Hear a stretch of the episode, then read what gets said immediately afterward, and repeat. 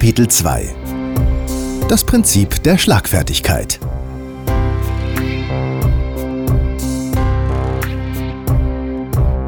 Als Moderatorin beim Radio und im Fernsehen bin ich 18 Jahre lang auf unzähligen Bühnen gestanden.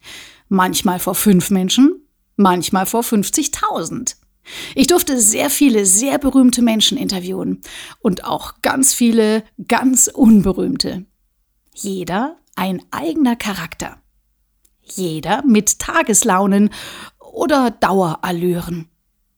Ich hatte so viele Situationen, wo ich spontan sein musste, wo minutiös geplante Dinge auf der Bühne oder on air gnadenlos schiefgegangen sind.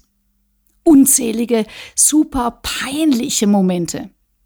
Den Sänger beim Interview mit dem Gitarristen verwechselt oder plötzlich kein Ton mehr auf der Bühne.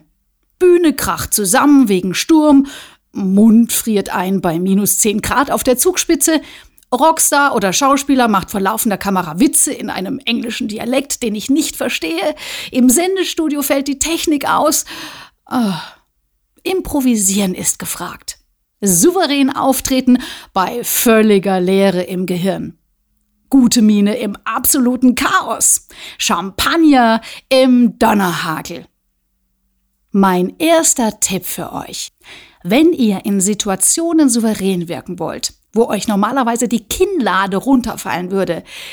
Denkt an Freddie Mercury von Queen und seine legendäre Liedzeile The Show Must Go On.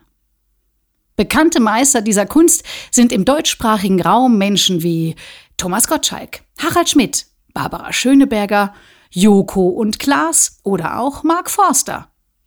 Sie alle reden vermeintlich entspannt weiter, auch wenn etwas Ungeplantes passiert. Sie alle halten sich bei ihren Antworten an gewisse Strukturen und Regelmäßigkeiten. Sie alle haben Antwortmuster, die für unterschiedlichste Situationen funktionieren. Und wenn's passt, puff, dann werden die abgefeuert. Das Prinzip der Schlagfertigkeit. Oh, huch, ein Mann. Äh, wer bist du denn, Stefan? Ich bin Stefan. Ah, also ein Mann kommt mir gerade recht.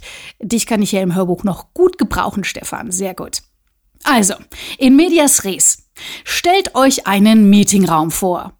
Ihr hattet gerade eine Top-Präsentation vor dem Vorstand. Alles ist super gelaufen und eure Energie ist ganz oben. 1000 Punkte. Und dann kommt vom Kollegen mega wichtig der Klassiker. Ja, aber die letzten Zahlen haben mich echt irritiert. Das ist doch total unrealistisch. Egal ob realistisch oder nicht, was passiert mit der Energie im Raum? Die rutscht. Und zwar direkt nach unten, ins Bodenlose. Von 1000 Prozent rauschst du mit einem Satz unter Null. Negative Energie. Das haben wir alle schon erlebt. Und sorry, das ist doch echt schade. Du hast mit deiner Präsentation und dem ganzen Projekt einen richtig guten Job gemacht. Du hast dich gut vorbereitet. Warum soll das jetzt am Ende einer gefühlt mit einem doofen Satz kaputt machen? Eben. So, was machen jetzt die meisten in so einer Situation? Die rechtfertigen sich erstmal schön um Kopf und Kragen. Sie meinen die Zahlen?